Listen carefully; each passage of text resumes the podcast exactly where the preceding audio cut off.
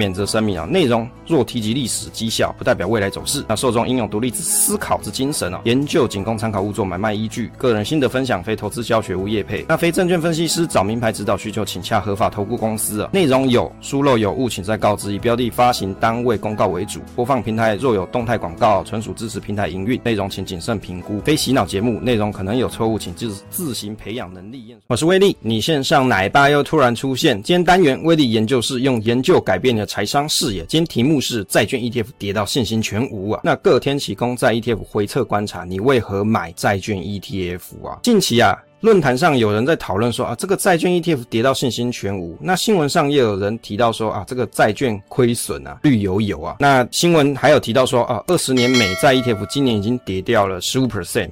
那有朋友就在思考说，哎，是不是要停损，还是要加码，还是要按兵不动？那是不是投资债券 ETF 是一个错啊？啊，千错万错是自己的错，为什么我要去投资呢？那这一次呢，就来跟大家做一些回测的讨论呐。那我想这个主题其实我觉得是蛮有意思的。那有很多朋友你可能有在投资债券的人啊，那你可能就可以来观察一下这一集的内容。近期买债券的人呢，到底是为了什么？哦，那归纳几个重点。第一个就是配息嘛，啊，殖利率好哦，就看中它配息率香。哦，有人一直在骂这个到底香什么？其实你你管人家用什么语言表达，人家就觉得直利率好嘛。第二个就是赚降息的价差啊，那他可能因为降息之后啊，他可能会有一个价差的存在。诶，到底是不是这样？我们通过回测的实验来观察一下，到底结果是什么？第三个啊，资产配置啊，股债平衡。有人会觉得说，诶，现在这个价格很优啊，很低嘛。你看历史低点，我就本来就做资产配置，诶，是不是来买一下呢？如果你是一啊，近期这个债券的价格下跌，因此直利率好，那高利率呢？可能维持一段时间，那大概你就可以领一段不错的时间，有好的股利率哦，这个值利率。那如果是二的话，偿债的波动比较大嘛，有机会价格涨，但是有可能你要等到三到五年啊，当然是什么年我也不知道嘛，这有可能是要等到一个市场景气循环的周期。第三个，如果你本来就有股债配置的人啊，你按照纪律投资啊，长投十年以上，你本来就有在做股债配置，这个就是你的纪律投资。你近期会买，并不是因为它跌很多所以才买，是因为你本来有自己的纪律，你应该在这个时间段要买多少份额，你就买多少。近期我们常看到一些论点哦。第一个就是长债 ETF 的殖利率高，买了等配息嘛，还有机会赚价差。有没有这个洗裤子啊？一摸二二裤什么？就是你肩摸拉了哦，有没有？就是有很多好处。第二个是长债 ETF 啊，这个历史价格低档，不买可惜啊。这个走过路过不要错过嘛。哦，这个很便宜啊，啊不买可惜啊，长期配置领息用啊。第三个是买短债 ETF，诶，殖利率也不低呀，干嘛来去买长债呢？我短债的殖利率也不低嘛，那受到利率政策影响又小，诶，干嘛不买短债呢？第四个啊，网络投资老师哦，建议人家一起跟他摊平加码啊，因为我不知道啊，有些投资老师他可能自己买很多嘛，他就不甘寂寞，或者觉得说哦，这个东西我发自内心觉得很好，希望大家跟跟跟跟着我一起救引进来啊，赶快一起来摊平加码，大家一人一票来救救我之类的。诶，到底你为什么要去买债券 ETF 啊？你总有你的理由吧？啊，这个，为什么要去笑买债券 ETF 的人呢？我觉得网络上真的很奇妙，很多人有不同的观点。那第一个就是觉得自己比较厉害啊，所以别人笨嘛，那所以去买债券。第二个，人多的地方不要去，会去的人就是笨嘛。哦，千错万错就是别人的错错嘛，累的错。第三个，美债若是这么好，早就一堆法人买，还轮得到你吗？诶，其实威利有观察一下，真的法人都没买吗？诶，真的是这个样子吗？好，那其实啊，这个每个人的方式不一样嘛，你不用过度加入自己的情绪观点，搞不好别人买长债 ETF 数年后真的赚钱了，你自己不买不用笑别人嘛，对不对？啊，你看这个新闻啊，威利有剪了一个一张 Google 这个截图啊，买美债稳赚不赔啊，狂跌照投资不误啊？问号，网酸这类人最崩溃，吃不下睡不好，只好停损啊？好，是不是网？网络上一堆人在那边笑别人去买美债啊，我就记得去年某个时期也有人在笑买美金的嘛，美蛙，对不对？那你看现在这个时间点，诶，美金真的很差吗？好像也不一定是这样嘛。在资产配置里面最常在的最。常见的一些债券 ETF 在这里提一下啊，如果你比较喜欢做资产配置的人啊，你可能在一些书籍上会翻到了，那大概就有 BND Vanguard Total Bond Market ETF，那平均的持有期间是六点五年，殖利率大概三点一，那这个是十月十号来看啊，是引用在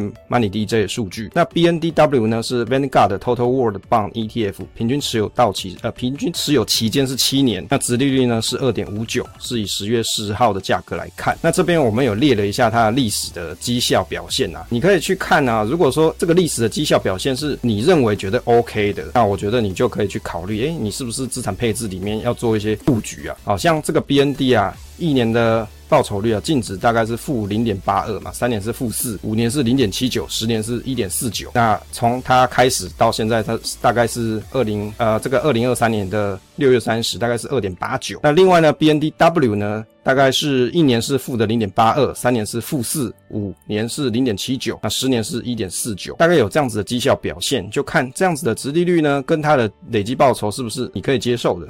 在资产配置里面啊，选短、长、中、债哪个好呢？这几种有三种嘛，到底哪一种比较好？其实哦，配置哪一哪一种天期的债券 ETF 是取决于投资人自己的投资组合嘛。你要搭配不同天期的债券 ETF 啊，其实目的是要降低波动。那至于你要搭哪一种，我怎么知道你的配置？我也不知道啊。你要自己去研究哪一种配置对于你自己的投资组合来说是有机会降波动的，因为你要做资产配置嘛。资产配置首要的重点是。希望取债跟股常见的负相关性，达到降低投资组合波动的效果哦。它的目的并不是说我要让我的投资组合的报酬率提高很高，并不是，它是为了要控制风险所用。那短债是一到三年期嘛，容易跟利率政策影响比较小，但是长期的报酬率也偏小。中债大概七到十年期会受到利率政策影响，但是长期报酬偏中间一点嘛。那长债二年二十年期以上受利率政策影响大，但是长期报酬有机会比较高。那这边要附注啊，股债并不是总。总是负相关，也有齐涨齐跌的时候哦，也有跌到落赛的时候，一起跌到落赛的时候，所以有时候你会看网络有些人讲说，欸，奇怪，我就买债券啊，欸，奇怪，为什么股市大跌，我的债券部位也大跌，怎么好像都没有保护的效果？从来就没人讲说这两个是一定负，永远负相关嘛，没有嘛，他只是说。常态性常见是负相关，当然也有齐涨跟齐跌的时候啊。资产配置里面选短长中债到底哪一个好？短债的报酬率比较低，对于台湾人呢、啊，非美国人持有台币，你要去转成美元去做海外债券投资者比较不划算，报酬率低，也不如考虑定存或是考虑买台湾的债券 ETF。对美国人持有美币资产就未必如此哦。长债的报酬率比较高，但是受到利率的影响大，那波动性比较高，跟股票相比啊，波动性未必比较低。那持有人需要评估风险，并不是说挂一个债券或是叫公。债的就一定是稳稳的哦，它的波动就叫叫做小，并不是嘛？你要看是什么样子的天气啊。中债可能是比较合适一些啊，但是它也是会受到利率的影响，但是程度会比起长债来的低，报酬可能比台湾的定存好一些啦。那值利率倒挂并不是常态，如果你要做资产配置的人呢、那短期的现象并不是你考虑的一个重点。长短天期公债的利率啊，我们来看一下这个 starq。starqorg 这个网站它有所揭露啊，这个公债的部分，如果你观察三年大概是四点七四，十年是四点六六，二十年期是五点零三啊。所以其实你这样比较起来，假设现阶段你你去看这个利率，你可能会想说，那我干嘛买十年，承担风险还比较高，我买三年就好。诶，的确就有这样子的投资人。接着我们来观察一下台股的一些 ETF 哦，零零七一九 B 是元大美债一到三年期啊，这里我来算一下预估殖利率啦，因为有很多人嘛，我们刚才提的买美债理由，他可能觉得殖利率香嘛，那我们就来算一下到底有多香嘛。假设 Q 四跟 Q 三一样，一样配零点三七元，那二零二三年全年呢就是一点三九元，就是一点零二加零点三七是一点三九。那如果以十月十一号价格三十一点六六元来计算，预估殖利率是四点三九 percent。那零零六九七 B 元大的美债七到十年期。那假设 Q 四呢，跟 Q 三一样是零点三四元，那二零二三年全年是零点九九加零点三四，大概是一点三三元。以十月十一号价格三十四点六四元来计算，预估值利率大概是三点八 percent。那零零六七九 B 是元大美债二十以上哦，这档很多人喜欢啊。假设这个 Q 四一样发，跟 Q 三一样零点二八，那全年呢就是零点八八加零点二八是一点一六元。那以十月十号价格二十八点二元来计算，预估值利率是四点一 percent。预估值利率不代表以后一定是如此啊，我们只是取一个比较简单的方式来做计算啊，算不准就不要怪我啊。各天期的公债殖利率的观察一下。那我们用 Trading View 啊来拉了一张走势图啊，黄线的部分是三年期的公债殖利率，蓝线十年期的公债殖利率，红线是二十年期的公债殖利率，紫线是三十年期的公债殖利率。其实你去观察，其实二零二零年到二零二三年这期间，其实二十跟三十年的波形是蛮相近的。那三年期呢，是由于殖利率倒挂嘛，所以殖利率好于其他的天期。那因为这个东西啊，它是持续在波动变化当中啊，并不是它已经殖利率倒挂就永远倒挂，也不是嘛，有时候它。它还是会回来一下下嘛，好，所以这是一个观察。接着我们来看一下各天期的公债 VS 啊。利率的部分啊。紫线的部分是 SHY，是 Ishare 的一到三年的债券啊，蓝线是 IEI。是三到七年，那黄线呢是 IEF 是七到十年，红线是 TLT 是二十年 plus 的公债 ETF。我们来观察一下，下方是基准利率的部分，就有红框啊，我们框了三个红框，是这几次啊，前几次比如说有升息吗？降息啊，升息降息，一直到这一次升息，这三个红框的区间，我们来观察一下。其实从二零二零年到二零零二三年，哦，更正是从二零零三年到二零二三年的期间呢，长天期的 TLT 的波动比较大，那短天期的 SHY 波动比较小，那下方呢，你就可以观察利率所造成的影响。其实你这样把它排开来，你就可以了解说，诶，到底波动的变化是如此。接着我们来分段观察哦。现在呢，所处的是二零二二年的升息循环，升息是从二零二二年的三月开始，一直到目前二零二三年十月。当然。还没有结束，有没有结束我也不知道啊。只是说现在还在持续的进行式当中。从这四档美股的 ETF 公债 ETF，我们就可以来观察不同天期的公债 ETF 它的含息报酬的状况是怎么样。从二零二二年的三月一号到二零二三年的十月十号，含息的报酬率看起来 SHY 是负的一点一六，那 IEI 呢是负的八点三四，那 IEF 呢是负六十六点四二 percent，TLT 呢是负的三十五点八五 percent。所以你从升息的情况来看啊。哦，天期越长，跌得越凶嘛，韩系报酬是如此。这个数据是引用 Money DJ 的数据啊，大家也可以自己去验证跟回算一下。接着看一下二零一九年的降息哦，这个降息呢是从二零一九年的五月三十一号开始，一直到二零二零年的二月二十八号左右啦。那在这里看哦，降息的部分，SHY 一到三年期的是一到三年期是二点九五 percent，IEI 三到七年是五点八二 percent，IEF 七到十年是九点二二 percent，TLT 是二十年 plus 是十九点七四 percent 哦。所以前一次降息的状况看起来，长天期的公公债啊，含息的报酬，你如果持有整段这个降息循环的。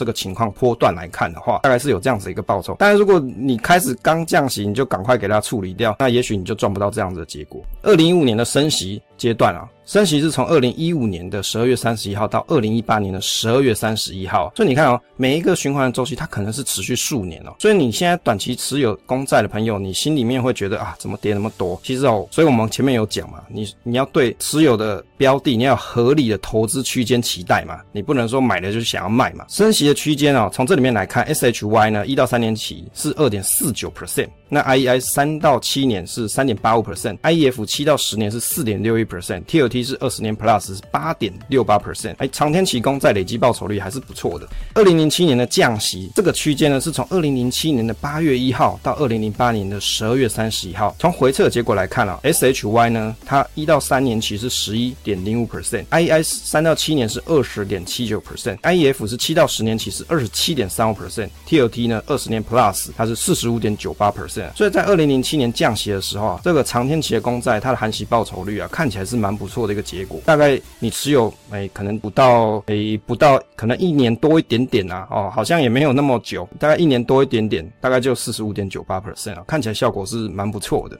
那二零零四年的升息哦，这个时间区间是从二零零四年的四月一号到二零零六年的六月三十一号。SHY 一到三年期是二点四五 percent，II 三到七年是零 percent I E F 七到十年是零点三一 percent，TLT 呢是四点八 percent 哦。哎，是不是很奇怪？我们都以为说这个升息的时候，长天期的公债啊，它会跌比较凶嘛。可是看起来 TLT 在这个时间区间啊，看起来它含息报酬率好像还不错。近期这个高利率持续多久啊？哦，那我们只有观察两次啦，仅供参考，因为要观察东西太多。了，观察不完了，我们就是抛砖引玉啊，不代表说过去的表现只有如此哦。有兴趣的朋友，你可以自己去多找一些数据研究嘛，研究是不是一种快乐啊？哦，你可以自己去研究，搞不好你赚到钱哦。这个高原期啊，我们称这个利率在高点的高原期哦。大概有观察这两次，第一次是二零零六年的六月到二零零七年的八月，大概时间长度是约一年呐。那基准利率在这个时间点是五点二五 percent。那另外呢，二零一八年十二月到二零一九年的七月，不到一年，大概是二点五 percent。所以你看，有些朋友你买了债券，